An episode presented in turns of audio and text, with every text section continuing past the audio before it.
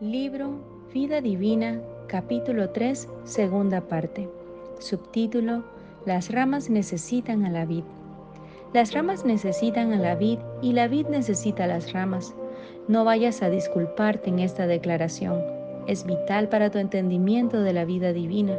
Las ramas no serán funcionales sin la vid y la vid no será funcional sin las ramas. Por su naturaleza, cada una está entrelazada con la otra. Nuestro Señor estaba diciendo, separados de mí, alejados de mí, cortados de mí, nada podéis hacer. Subtítulo, La vid necesita a las ramas. También creo que él se refería a este revolucionario concepto. Separado de ustedes no puedo hacer nada en este mundo. Necesito tener a las ramas para producir fruto. Una vid sin ramas no puede producir frutos la vid no es menos indispensable a la rama de lo que la rama es a la vid. Esto no es una herejía, esta es la forma en que Dios intencionó que fuera.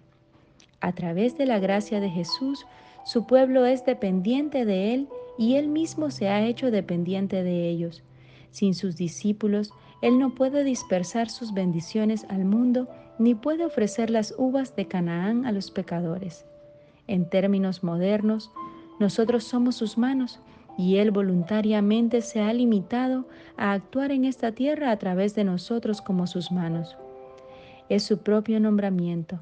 Este es el gran honor al cual Él ha llamado a sus redimidos.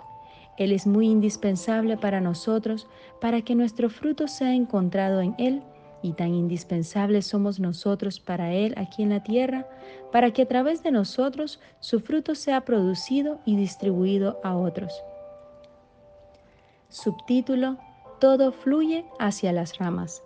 La vid no recoge su hermosura y dulzura de la tierra solamente para ella. Todo lo que tiene está a la disposición de las ramas. A Jesús, a quien le debemos la vida, se dio por completo a nosotros y por nosotros. En Juan capítulo 14, versículo 12 nos dice, De cierto, de cierto os digo, el que en mí cree, las obras que yo hago, él las hará también, y aún mayores hará, porque yo voy al Padre. Y todas sus riquezas y llenura son para ti, porque la vid no vive para sí misma, no retiene nada para sí misma, pues solo existe para las ramas. Todo eso es Jesús en los cielos él es para nosotros. Él no tiene intereses que estén separados de los nuestros. Él está delante del Padre como nuestro representante que es. Subtítulo, Toda la rama pertenece a la vid. La rama no existe para sí misma, sino para dar fruto, que puede proclamar la excelencia de la vid. No tiene otra razón de existir más que servir a la vid. Toda fuerza en tu ser, cada momento de tu vida, cada pensamiento y sentimiento que tengas le pertenece a Jesús para que por Él y para Él tú puedas dar mucho fruto precioso. Él sabe lo que la vid significa para la rama y lo que la rama debe ser para la vid.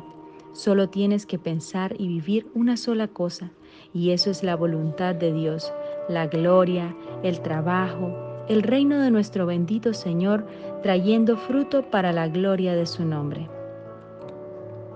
Subtítulo, ¿cuál es el propósito? El propósito de la vid con las ramas es tener una única y perfecta unión para producir fruto y únicamente fruto. ¿Te das cuenta de la increíble maravilla de esto? Jesús te está diciendo, cuando tengas problemas y me necesites, yo estoy aquí yo estoy contigo. Te he dado mi Espíritu Santo para reconfortarte. Vengo a ti para unirme a ti, para que tú seas por completo parte de mí y yo parte de ti. Porque tú estás en mí y yo en ti.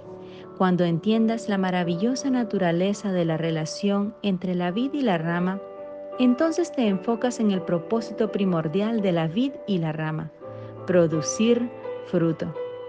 En Ezequiel capítulo 17 versículo 5 al 10 encontramos una parábola de la vid en donde el profeta le dice a los hombres que la vid no tiene ningún valor excepto el dar fruto.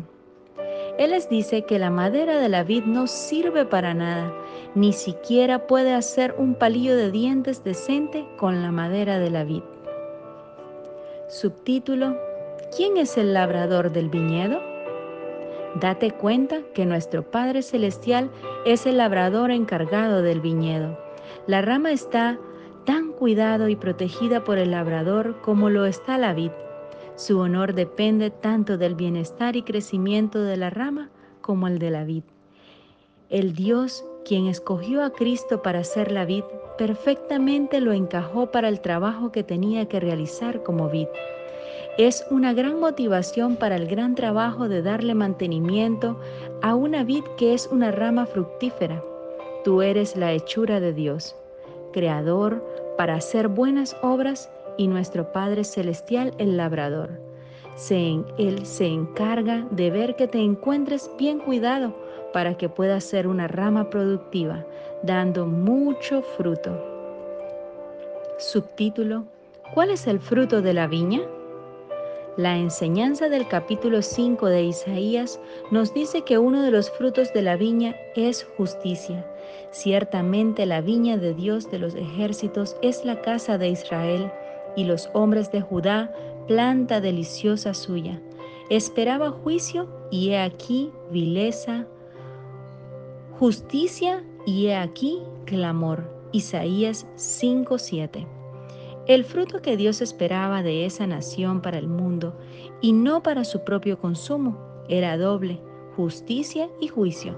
Pero el Señor de los ejércitos será exaltado en juicio y el Dios santo será santificado con justicia. Eso está en Isaías capítulo 5 versículo 16. Jesús es la vid y a través de él debemos dar fruto que el mundo espera. Tú eres la rama el reconocimiento del verdadero propósito por lo cual somos miembros de Cristo, donde compartimos su misma naturaleza y su misma vida, dando fruto. La parábola de la viña es una figura de esa unión perfecta. Yo soy la viña, todo, tú eres las ramas, estás ligado a mí, separados somos inútiles, solo servimos para el fuego pero unidos somos capaces de producir el fruto que espera el Padre y que espera el mundo. Soy Berta de Estrada y te deseo un día muy bendecido. Hasta mañana.